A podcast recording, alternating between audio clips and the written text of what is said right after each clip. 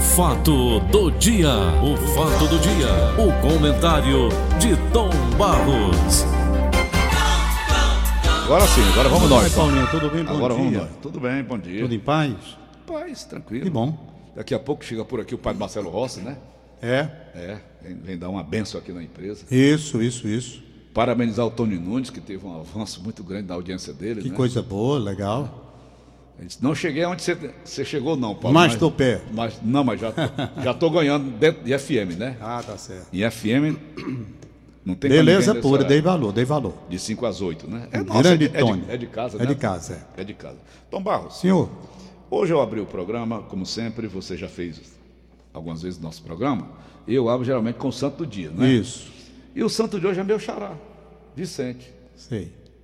Vicente foi um santo amado e citado por muitos santos. Como é o nome dele todo? Para não confundir com São Vicente de Paulo. Não, não, só tem Vicente.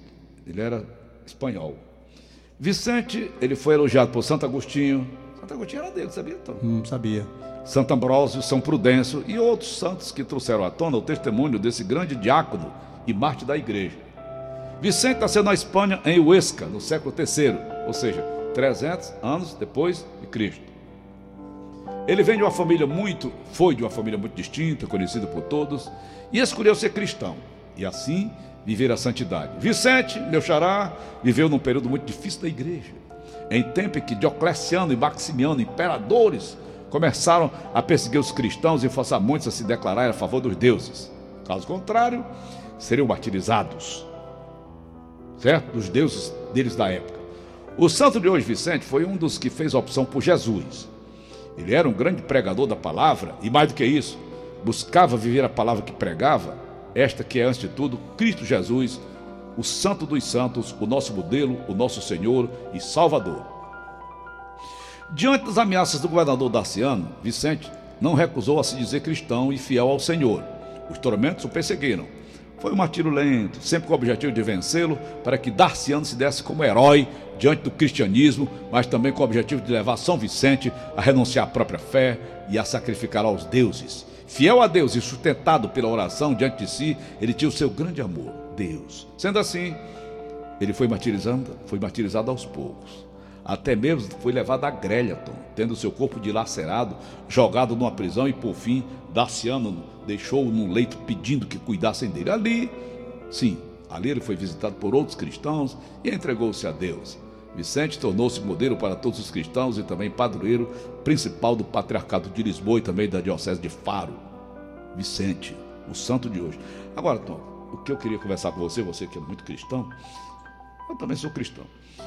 O, o, ô Tom, esses governadores da época, imperadores da época, não tinham o que fazer, não, esses vagabundos. Tom, Eu fico impressionado como é que o cara vai atrás de um, de um- de um- um ser humano, só porque ele é cristão. Aí vamos tornar este rapaz aqui o exemplo para os demais. É, naquela época era assim, né, Paulo? A questão da religião ela era muito forte, porque a religião era uma ameaça. Então os reis eles se incomodavam em virtude de entenderem que aquele crescimento da, do- da religião com o povo se convertendo, mais cedo ou mais tarde ia contra eles. Por isso eles mantinham uma certa, uma certa resistência. Você pode, a partir da história, o que foi que Herodes, quando foi informado de que nasceu Jesus, qual foi a preocupação dele? Não tinha medo de perder o reinado, né? Perdeu o reinado. Nasceu o rei dos judeus, não Pronto, foi? então eles vamos pegar logo ele, matar logo, pegar aí tudo que é dividido de dois anos para baixo para matar. Porque eles tinham medo. Então os reis. Da religião. Da religião, claro. O povo passando fome, passando necessidade, falta medo. de segurança, tinham- falta tinham- de tudo, medo. educação. Então eles resistiam. Né? Então por isso é que vem toda essa perseguição ao cristianismo desde o berço. Cristo já nasceu sendo perseguido. Mas ele dizia: Meu reino não é deste mundo. Ele dava o recado dele, mas a negada não entendia. Né? Os reis não entendiam aquele, aquele, aquela, aquela colocação. A falta do que fazer, então, eles- Não, é porque na época era assim mesmo, né? A falta do que fazer, eles temiam. Rapaz, você olha, o não, tá apego. aqui, criança de a- oito anos executa apego- cristão e Paulo, terrorista do. Apego ao poder é uma coisa muito séria. Se você pegar a história, os reis, eles se matavam em família. Em família. Não é? É, no Egito eles casavam entre si, né? Não Egito. dizendo é que eles matavam mesmo. Quantos, Sim, sim, o reinado da Inglaterra morreu muita gente. então, não estou dizendo é que ah, eles, Hum. com medo do, do, do- do sucessor, Eles se matavam também. É, era. era. O negócio era muito sério. Então a religião naquela época, dentro da interpretação que eles tinham, representava o quê? Uma ameaça. O cristianismo. Uma ameaça, o cristianismo. Você pode notar que geralmente eles procuravam se proteger contra a ação. Por exemplo, Jesus, ele era perseguido por quem? Pelas autoridades romanas, principalmente porque eles tinham muito medo. E religiosas. Então essa era a situação Os da época. sacerdotes da Isso. Então Caifás, não faz Anás. nenhuma surpresa o, o- o cristão ser jogado lá para ser comido pelos leões, porque isso era natural da época. Esse caso que aconteceu aí de um menino de oito anos, o. Estado Islâmico, o Estado Islâmico, ele tenta, com esses vídeos, com essas imagens que eles projetam para o mundo, intimidar. Eles tentam intimidar. Bota um menino de 8 anos de idade para matar e matar de forma cruel, um cristão. E ainda faz a declaração que outros mais serão assassinados assim. Isso faz parte da doutrina deles de aterrorizar o mundo pela crueldade. Você sabe que o Estado Islâmico é composto de vagabundos, né? Ladrões de toda a natureza. Eu sei o seguinte, é que Não são homens de bem. de a Europa está correndo um risco muito grande, grande. porque eles estão entrando lá e entrando de uma forma muito intensa. É. Quando a Europa menos despertar, deixará de ser um país cristão para ser um país muçulmano. Se você pensar o lado dos muçulmanos mais equilibrados, moderados, isso tudo bem, daria para uma convivência tranquila, como já houve. Agora, quando você parte para os muçulmanos radicais que tentam dominar o mundo, isso vai ser um transtorno muito grande. Muito grande. Então é uma coisa que está sendo vista com muita reserva, com muito cuidado, porque mais cedo ou não mais tarde. pode, também não se pode fechar fronteiras, né? Não, né? Se pode fechar fronteiras. Eu Agora, dizer uma pra coisa é você uma você coisa separar, você tem que separar obrigatoriamente os que são religiosos dos que são terroristas. Sim. Os terroristas religiosos, eles representam uma facção perigosa. Tem que ser os eliminado. religiosos moderados, não, eles podem conviver com outras religiões. Agora, os radicais, que querem impor a religião, os muçulmanos radicais, aí eles fazem como você está vendo aí. Uma criança de 8 anos de idade, já trazendo ódio no seu coração, matando o cara como matou e já ameaçando, dizendo que não vai ficar nenhum cristão. Olha, esse menino tem 8 anos de idade. Mas lavagem cerebral faz a cabeça do menino. O menino pensa que está fazendo a coisa certa. Para aquela criança que você viu aí, de 8 anos, com a lavagem que eles fazem, aquele menino ali, ele está achando que está fazendo a coisa mais certa do mundo. Matar todos os cristãos. Eles incutem, vão incutindo isso na cabeça das crianças e as crianças nascem com crescem já com, com ódio muito grande. Aumentando o ódio. Aumentando o ódio. O ódio é É incrível um vídeo desse. Um menino de 8 anos que poderia estar com a infância brincando, como as crianças têm esse direito de brincar como nós brincamos, aí já envolvido numa questão religiosa radical. Como é que vai ser a cabeça de uma criança dessa? rapaz? Vamos agora ao país mais progressista do mundo e mais rico, Estados Unidos. Já estive lá algumas vezes naqueles parques temáticos. Então a gente anda barruando nesse povo. Aquelas mulheres de véu, só com os olhos de fora. Você vai para uma lanchonete daquelas, uma McDonald's daquelas. 10, 15 deles ali. Agora são estranhos, né? Eles, né? Eles não se É, com uma ninguém, reserva, né? Eles não se reserva, turvam né? com ninguém, É uma né? reserva. Mas é só o que a gente vê lá. É, Hein? Eles vivem nessa briga danada com esse povo aí. E é só o que a gente vê lá dentro. pois é. Hein? São coisas da vida. Olha, Tom, quatro estudantes aqui de Fortaleza, da Unifor, foram monitorados ameaçando, fazendo antissemitismo. Aí eu vi. Você viu essa Eles matéria? estão diz- eles estão dizendo, nós lemos no Rádio Notícias Vezes Mais, eles Hum. estão dizendo que é brincadeira. É? É, estão alegando, não, isso foi uma brincadeira. Brincadeira tem hora. Brincadeira tem hora. Brincadeira tem hora. Você não pode absolutamente brincar com uma situação dessa. Isso é uma coisa muito séria. Olha. Eles ameaçando, inclusive, uma sinagoga aqui, né? Aqui em Fortaleza. aqui em Fortaleza. Aí depois é brincadeira. Brincadeira. Brincadeira que é isso, gente? No tempo de hoje, para a idade deles, você não sabe. Vem alegar que é desconhecimento, que é brincadeira, que não. Olha, uma vez, eu me lembro muito Alegaram bem. que era desconhecimento? Não, alegaram que era só brincadeira mesmo. Você Olha, sabe que as famílias mais ricas aqui de Fortaleza são famílias de origem judia, né? eu. Tem o Gerei Sati, Não, né? não, o... não, não- não leva nem em consideração essa questão de, de, de- de riqueza, não. A questão é de respeito à pessoa humana com, sua, com a sua formação religiosa. Tem que ser respeitada, não interessa. Isso é Rapaz, antissemitismo? Eu, é, se é contra o judeu, sim. Eu tenho a história Agora, aqui do Goebbels, viu? hein? Tem a história aqui do. Eu li Joseph ontem, Goebbels. é horrível. Olha, ninguém pode. Brincadeira tem hora. Brincadeira tem hora. Eu vou contar um fato que aconteceu daqui para Belém do Pará, Uma na década, uma brincadeira que foi custou caro. A brincadeira que custou brincadeira caro. custou caro. Por quê? O camarada subiu aqui no avião, era o Irondelli da Paraense Transportes Aéreos, eu ia para Belém do Pará. Ia para Belém do Pará. E começou a brincadeira dentro do avião. Na época, estava em moda os terroristas entrarem nos aviões e desviarem as rotas dos aviões. Isso. Levaram até um Pacuba daqui, não foi? Tem muitos filmes aí. Foi ex-marido da Dilma Rousseff. Não, aqui, do, aqui do Ceará foi dois, dois, dois da bestada aqui do Conto Ceará, não foi? Não me lembro mais, não. Foi.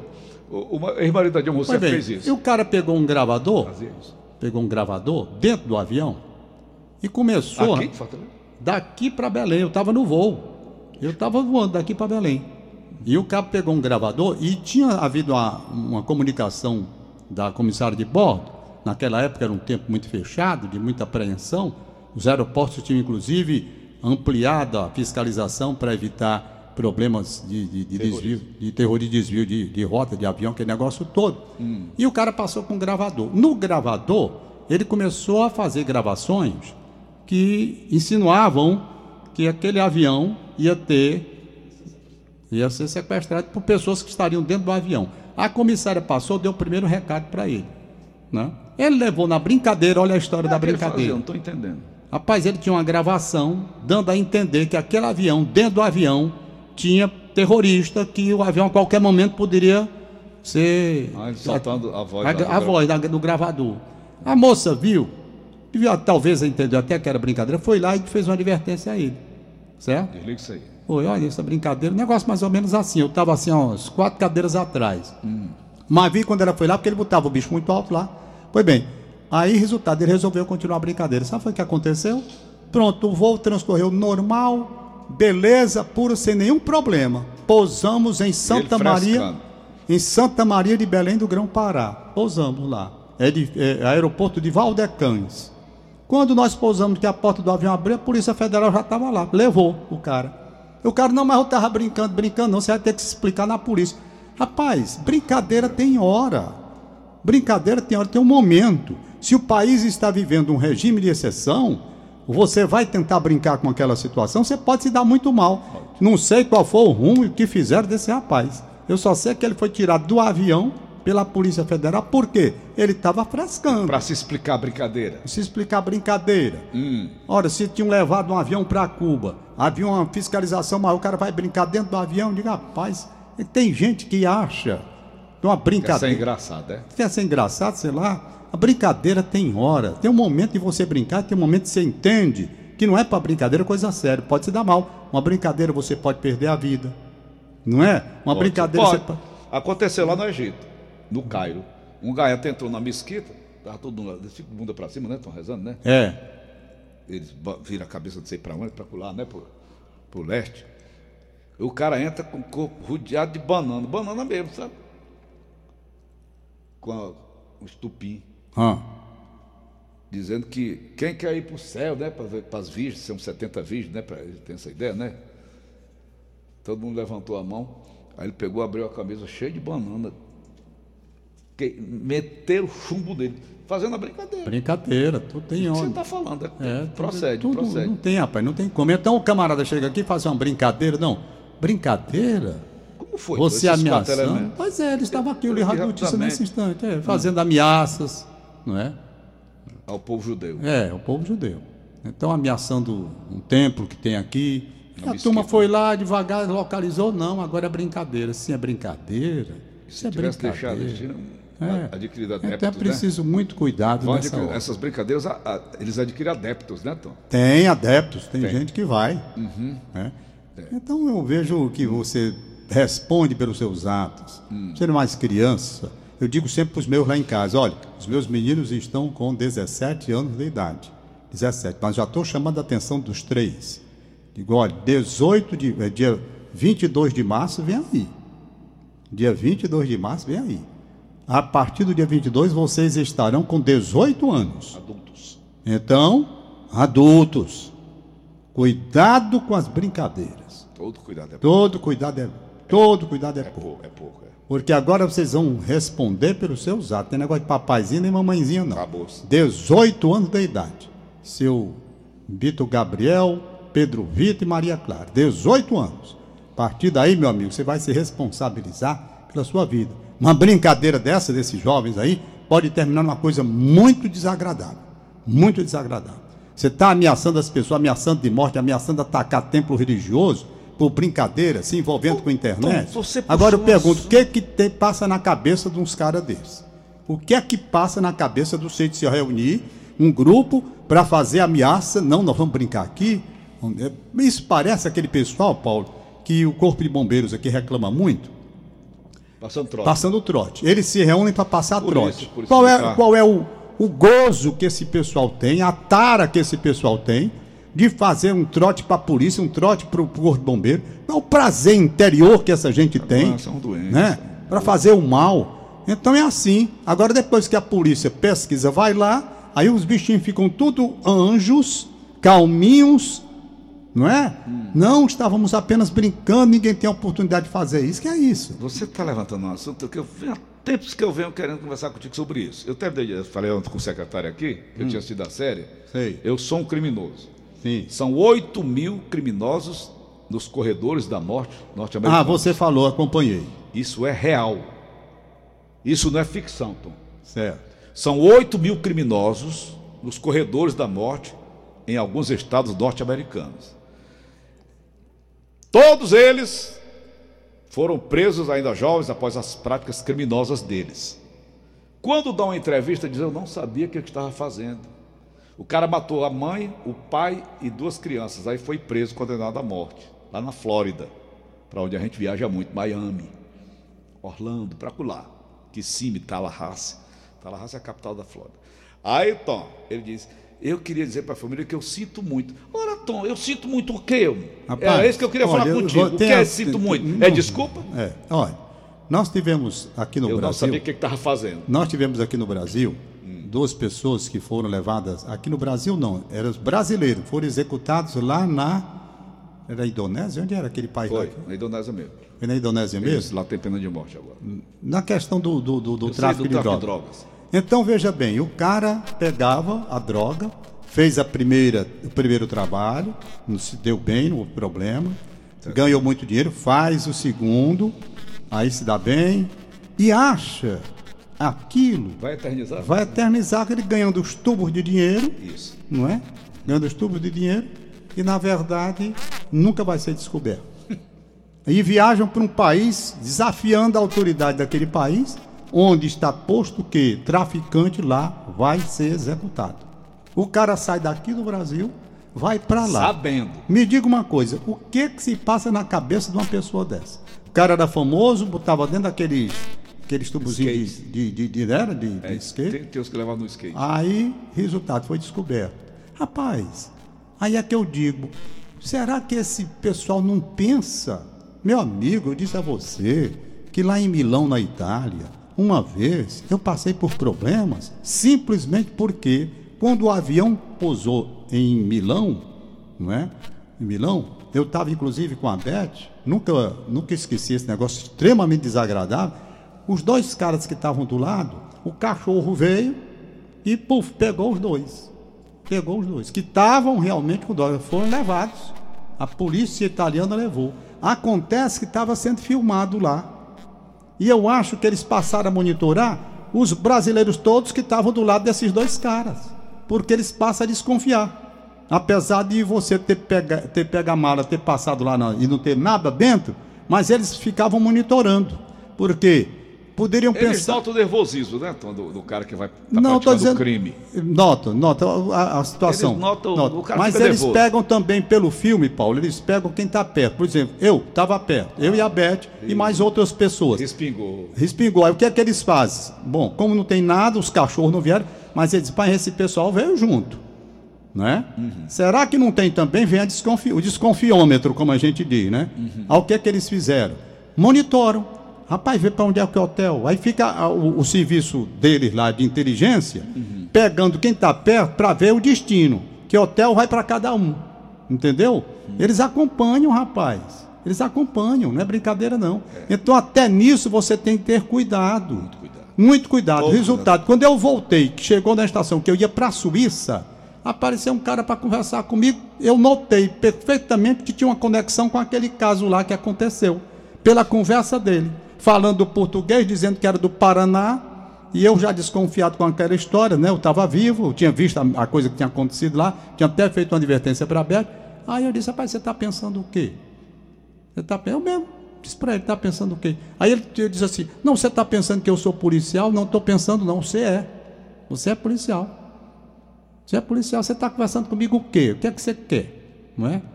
Com essa história de Paraná, de português, você é um cara ligado aqui, rapaz. Houve aquele problema lá no aeroporto, lá. Então ele ficou assim meio desconfiado, etc e tal, e mudou um pouco de assunto, sei o que, o trem chegou, fui para a Suíça. Na fronteira da Suíça, na fronteira, entrou um grupo para aquela história de passaporte, não sei o quê. Imigração. Certo? Passa, o trem para, na Suíça. Resultado, o único cara que mandaram abrir tudo fui eu. Já tudo. Já tinham passado o recado para lá. E eu sabia. Mas abri tudo, tudo, tudo. Rapaz, e os outros passageiros? Nada, tranquilo. Eu digo aí, Beth, é, é, o res, é o respingo lá. Não encontraram nada. Claro que não encontrar, não é? Mas foi um negócio muito sério. Mas para encerrar o bate-papo de hoje.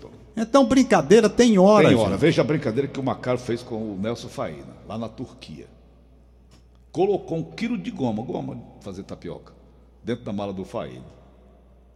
Hã? Quando vai passar, né, naquele negócio, aquela radiografia, estava lá. Aí tiraram, abriram a mala né, lá dentro, foram para a imigração. Tom Barros, o Faína disse que foi um sofrimento para explicar que aquilo não era droga. É, são coisas assim que. Brincadeira ninguém... de mau gosto. Agora, para encerrar o assunto, é o seguinte. Esses rapazes aqui, que disseram que tudo era uma brincadeira.